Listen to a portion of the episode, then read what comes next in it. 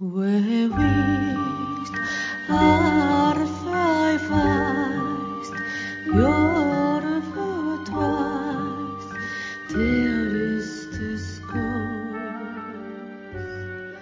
ぼ日刊階段山猫便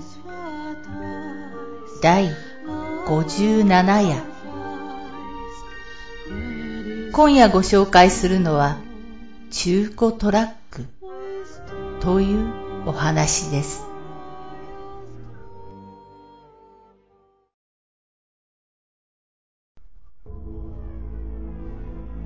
私は小さな運送屋に勤めています。3月の頭あたりから仕事が増え、トラックを増車することになりました。最初の予定では新車を3台買う予定でしたが、社長の一言で中古を5台買いました。社長の顔なじみの中古屋から倒産した会社の比較的新しいトラックを売ってもらったそうです。ある日、そのうちの1台に乗っていた同僚から電話がありました。俺が最近乗ってるやつさ、なんか調子悪いんすよ。暖房かけても暖かくならんし、ずっと寒いんさ。私は修理にでも出せばと気にしていませんでした。しかし、その同僚が急に会社を辞めてしまい、私がその同僚のトラックに乗ることになりました。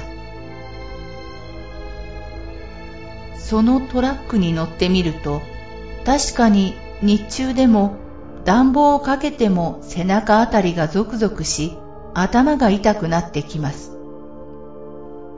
風邪でもひいたかなって思いながら運転していると電話が鳴りました。会社の別の同僚で、なんや？今日は彼女連れて仕事か？私はもちろん一人です。何言ってんだ？と思いながら助手席を見たら、白い女性らしきものがいたのです。え？と次の瞬間、一瞬で私の目の前に無表情の顔が移動してきました。そこで私の記憶は途切れています。そしてしばらくして気がつくとトラックは信号機に突っ込んだ状態になっており、周りは野じ馬だらけでした。警察が来て現場検証をし、私は助手席の話をしました。しかし、信じてもらえずに逆にアルコールチェックをされました。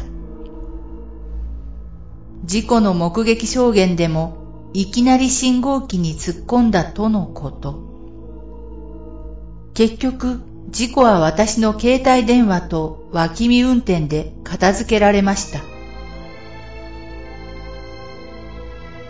後日、トラックの修理屋から会社経由で連絡がありました。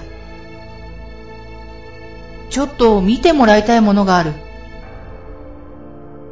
行ってみると、担当者が私を変な目で見ていました。なんだこいつ、態度悪いなぁ。と思いながら挨拶すると、段ボール箱を持ってきて、これはあなたのですかと、数えきれないくらいのリカちゃん人形のようなものを見せられました。気持ち悪いと思いながら、違うと伝え、どこにあったのかと聞くと、修理のため内装を外していました。助手席の下を覗いたら白っぽい破片がたくさん落ちていたため、掃除するために外したところ、助手席のクッションの下にこれが詰め込まれていました。これは前のトラックのただの持ち物なのでしょうか。とにかく気持ち悪い出来事でした。